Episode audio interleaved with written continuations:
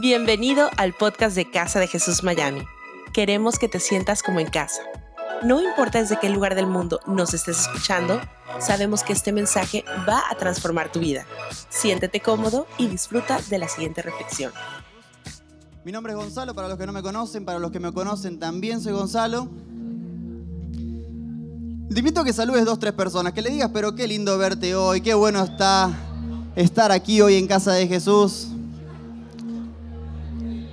Bienvenido a casa. Luego los invitamos a que tomen asiento. Es un placer poder estar aquí con todos ustedes.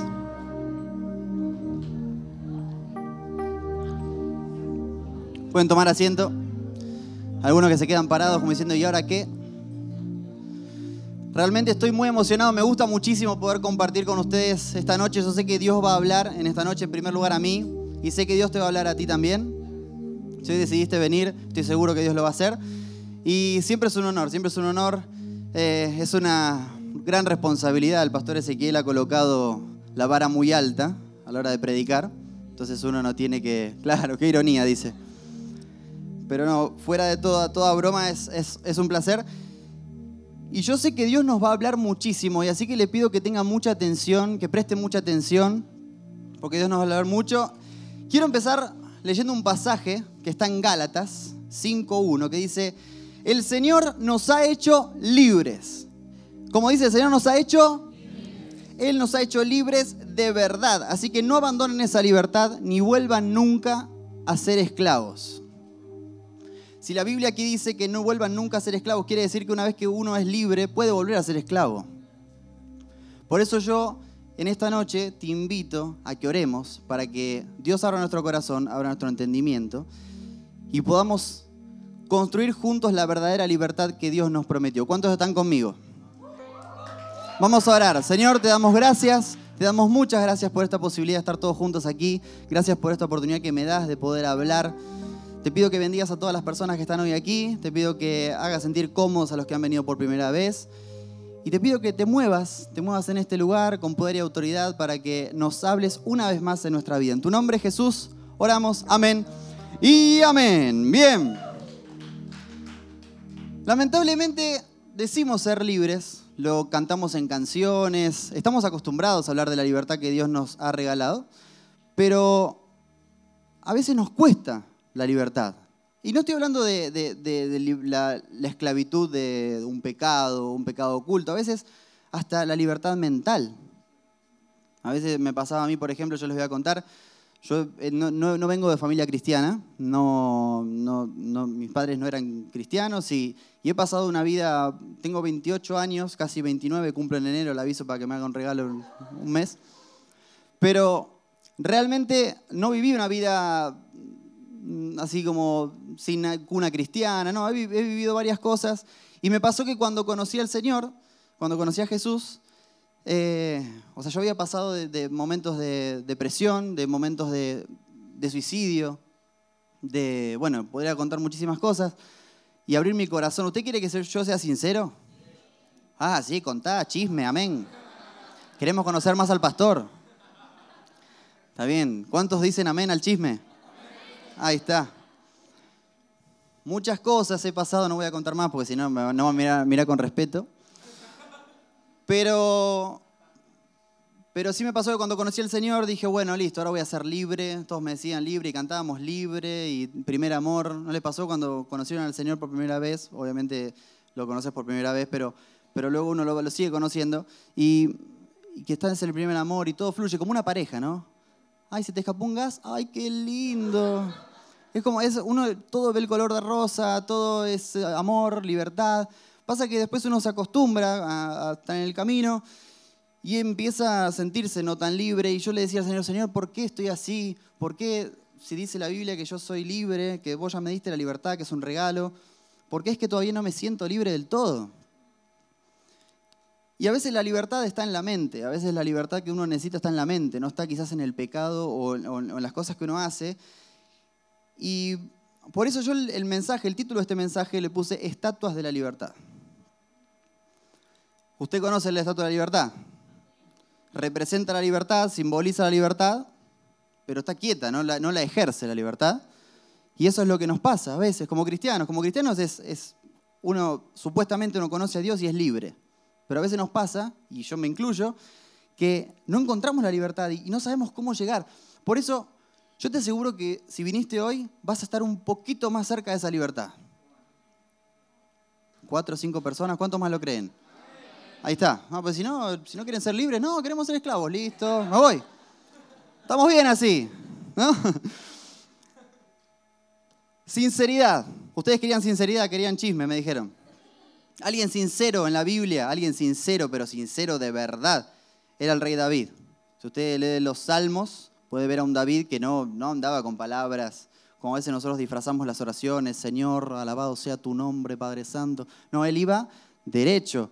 Y podemos ver en el Salmo 34, 4 que dice David, busqué al Señor y Él me respondió, me libró de todos mis temores, radiantes están los que a Él acuden, jamás su rostro se cubre de vergüenza, este pobre clamó y el Señor le oyó y lo libró de todas sus angustias. Fíjense que David está siendo autorreferencial, está hablando del mismo. Y fíjense, pasando al Salmo 39, todo el salmo, esa, esa, parte de los salmos es muy parecida, porque vemos a un David clamando, un David desesperado. Y en el Salmo 39, él empieza diciendo, en el 39.1, dice, me dije a mí mismo, empezó a hablarse a él mismo, y llega al, versículo 8, Salmo 39, 8, dice, líbrame de todas mis transgresiones, que los necios no se burlen de mí. Entonces yo me puse a pensar y digo, líbrame de todas mis transgresiones. ¿Qué serán transgresiones? Porque no dice, líbrame de todos mis pecados. Dice, líbrame de todas mis transgresiones. Entonces me puse a buscar qué es transgresión. Y dice, son delitos, desobediencias, infracciones, o sea, nuestros propios errores. ¿Cuántos tienen errores? Muy bien, gracias a los perfectos que no levantan la mano. Todos tenemos errores. Entonces, ya no está hablando de pecado necesariamente, sino está hablando de errores. Hay errores que no nos permiten ser libres. Hay errores que nos consumen la cabeza y no nos permiten ser libres. Yo por, por la misma ofrenda que ibas a poner te voy a dar cinco secretos para que seas libre. Cinco secretos. ¿Cuántos secretos? Primer secreto, ora por ti. David era muy autorreferencial y él hablaba de él. Entonces, hay veces que perdemos mucho tiempo en los demás. ¿No te pasó que, que, oras mucho por los demás? Señor, te pido que bendigas a esa hermanita, que no se peine más así, por el amor de Dios. Señor, decile a mi compañero de su aliento, por favor, que nos está matando a todos. Esas cosas no las gastes en la oración, esas decíselas de frente, pero la oración tiene que ser por vos. Es como esas personas que dicen, no, yo estoy soltero, pero estoy esperando por la persona perfecta. Los solteros están diciendo, amén, sí, así estoy. Estoy desesperado, pero a veces oramos mucho por la perfección del cónyuge o de la, de la pareja y no nos ocupamos nosotros de ser los perfectos. Señor, hazme mejor. Señor, ¿este perfume o este me pongo para ser más rico? ¿Cuánto me baño? ¿Una, una vez por semana? ¿Una vez por día? ¿Cuánto? Entonces tiene que ver con ocuparse más de nosotros mismos y no ocuparse tanto de los demás. El orar por vos te va a dar una perspectiva distinta de vos mismo y, Dios te va a mostrar qué es lo que tenés que cambiar. Si uno piensa que está todo bien, no, todos los demás son los que tienen error, yo estoy perfecto, probablemente no cambies. Y eso sería una lástima. Segundo punto, no juzgues de antemano. Esta es linda, no juzgar de antemano. En cierta ocasión había una familia que no podía tener bebés. ¿Y qué hace una familia que no puede tener bebés o que están buscando y todavía no se les da? Compran un... Muy bien, amén, perro. Lo dijo medio como ladrido. Perro, perro. Compra un perro, el perro, obviamente cuando no, tienes un hijo, el perro lo, bañas todos los días, lo peinas, le compras ropa para perros, Biblia para perros, lo envías al colegio de perros. Vive una vida de perro, pero de perro de nivel, ¿no? Cuestión que, no estoy hablando, Dios no está hablando aquí, amén. No, pues no es el caso. Pero quiero decir, resulta que esta familia lo tenía tan exaltado al perro que hasta se fueron de la ciudad, de vivir en la ciudad, porque querían que el perro viva en el campo, que esté más libre, no querían escuchar los, las bocinas del tránsito. Lo llevaron al campo, se fueron a vivir al campo. Cuestión que pasa el tiempo y la mujer queda embarazada. Entonces estaban todos felices, el único que no estaba feliz era el perro. Imagínense, todos felices y el perro. Telenovela, así medio cámara lenta, como le hice yo recién, que actuó perfecto. Y el, perro pasó a segundo plano, ya empezó a tener una vida más normal, ¿no?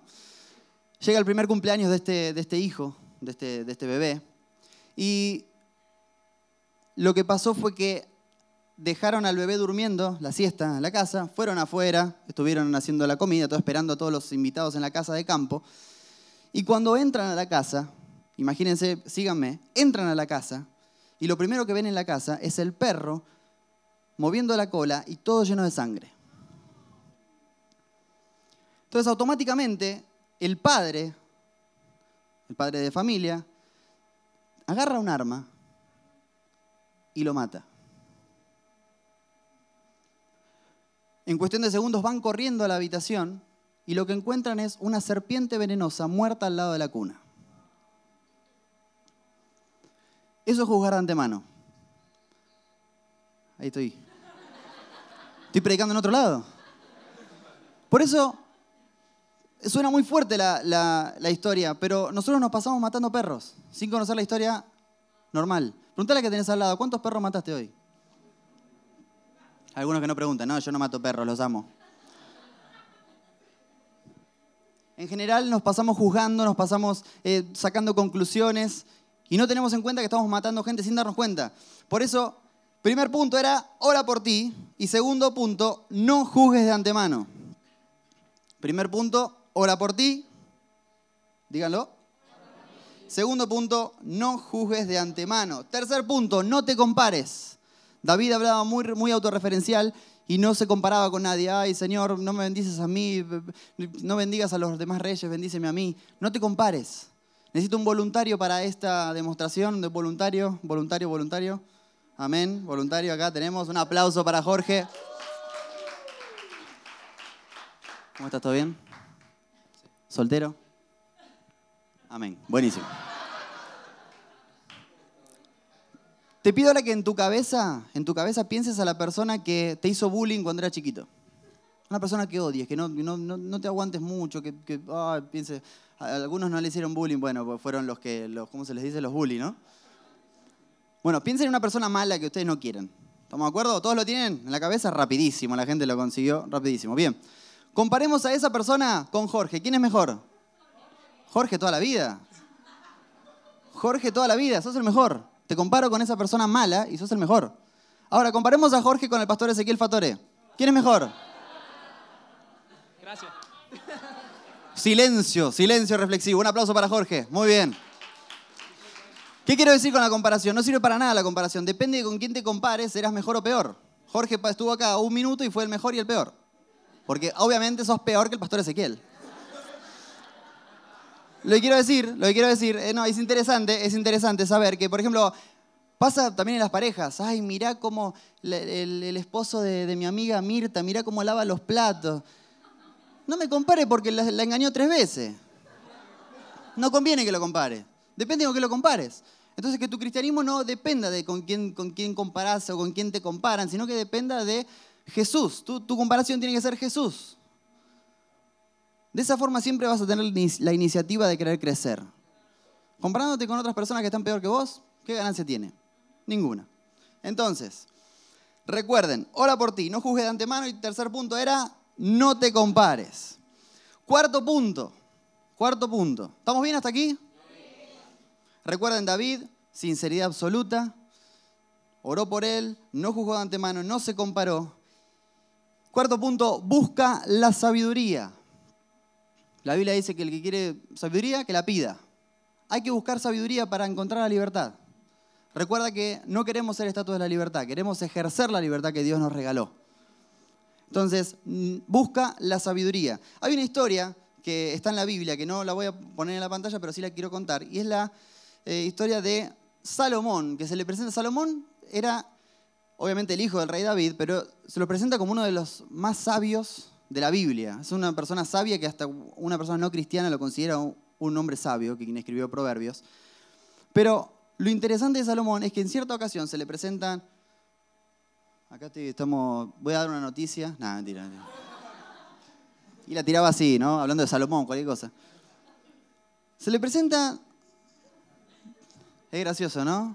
Ah, es un bebito, no, no tiene nada... De...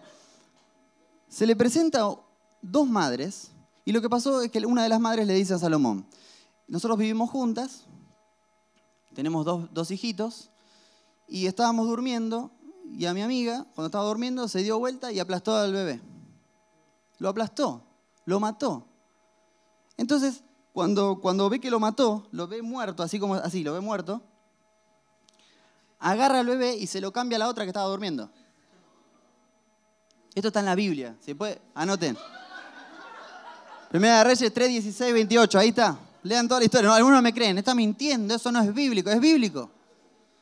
Entonces, se presentan a Salomón las dos. Se me está, se me está poniendo desnudo el bebé. Se presentan a Salomón y le dicen, no, pero es mío el bebé, el bebé es mío, no, el bebé es mío, mío, mío, mío. Y Salomón, sabio, ¿qué dice? Vamos a, vamos a cortarlo a la mitad y se queda mitad y mitad. Ya está. Está en la Biblia. No lo juro porque no es bíblico, pero créanme, está en la Biblia. Dice, córtenlo a la mitad y se quedan mitad y mitad. ¿Cómo se mueve la cabeza, no? Impresionante. Lo que te quiero decir es que necesitas cortar a cierta gente de tu entorno para encontrar la sabiduría. Y necesitas sumar a cierta gente para encontrar la sabiduría. Necesitas quitar a, todos los que te dicen que sí todo el tiempo y todos los que te dicen que no todo el tiempo, a los que te llevan por mal camino, a los que te cuestionan todo. Necesitas tener un equilibrio. Me encanta ir hablando y llevar al bebé para todos lados, porque toda la gente está mirando al bebé. Necesitas un equilibrio real, un equilibrio real para poder encontrar la sabiduría. Por eso corta con esa gente. Yo sé que Dios hoy te está hablando y te está mostrando y está diciendo, tengo que cortar con ese grupo de gente. O tengo que sumar cierta gente. ¿Por qué? Porque todos necesitamos perspectiva. Todos necesitamos tener perspectiva, necesitamos gente que nos dé contexto de las cosas. Yo, hay, en muchas ocasiones yo pido consejos a gente que no es creyente. Necesito, en ciertas ocasiones obviamente, necesito consejos que me saquen de mi zona de confort y que pueda darme otra perspectiva. Por eso entonces, el cuarto punto es busca la sabiduría. ¿Cómo es? Y el quinto y último punto, gracias por el bebé, Recuerden que, que David, la Biblia dice que fue un hombre con el corazón conforme al corazón de Dios, pero era un hombre sincero, un hombre que no dibujaba las cosas, un hombre que, que no iba con vueltas. Yo no sé si en esta época el pastor Ezequiel hablaba de los regalos y hablaba de cuántos recibieron regalos. Algo interesante que pasa con los regalos es que a veces uno tiene ganas de abrir ese regalo, pero el envoltorio está tan fuerte que cuesta sacarlo. Entonces tenés un paquete y parece que lo pegaron como un pegamento anti-huracán. Entonces vas arrancando y no llegás nunca al regalo. Y a veces hay, gente graciosa que te pone varias cajitas. Entonces era una cosa gigante y termina siendo un anillo. Y eso a veces pasa con la libertad. A veces pasa que la libertad es un regalo de Dios, pero hay muchas situaciones en el alrededor que hacen que no lleguemos, que no lleguemos, que no lleguemos, pero necesitas determinación, necesitas paciencia, necesitas no bajar los brazos, necesitas entender que sin enfoque es muy difícil que encuentres la libertad verdadera. Aquí anhelamos que tengas libertad verdadera. Yo anhelo la libertad verdadera para mi vida. ¿Cuántos anhelan la libertad verdadera? Fíjate que no estamos hablando de pecado necesariamente. Estamos hablando de transgresiones, estamos hablando de errores que todos tenemos.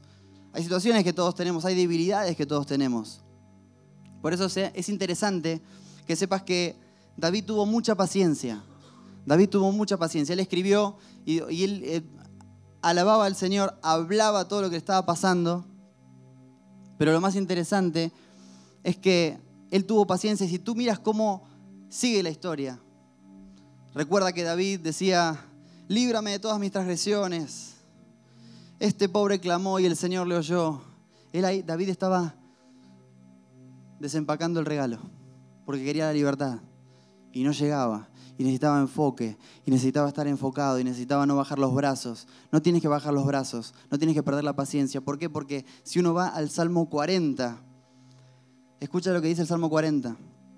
Pacientemente, esto dice David, pacientemente esperé en el Señor. Él se inclinó hacia mí y escuchó mi clamor. Me sacó de la fosa de la muerte, del lodo del pantano, puso mis pies sobre una roca y me plantó en terreno firme. Puso en mis labios un cántico nuevo, un himno de alabanza a nuestro Dios. Al ver esto, muchos tuvieron miedo y pusieron su confianza en el Señor. Dichoso el que pone su confianza en el Señor. ¿Cuántos lo creen conmigo? Gracias por habernos acompañado en esta enseñanza de Casa de Jesús. Sabemos que te ha sido de mucha ayuda y seguro también lo podrás hacer para tus amigos y familia. Así que te invitamos a que lo compartas en tus redes sociales y a que nos dejes tu comentario en iTunes. Para más información de nuestras actividades o para conocer más de nuestra iglesia, puedes ingresar a casadejesús.com y seguirnos en nuestras redes sociales. Antes de despedirnos queremos declarar bendición sobre tu vida. Que el Señor te bendiga y te guarde que le haga resplandecer su rostro sobre ti, que tenga de ti y de nosotros misericordia, y que ponga en tu vida paz.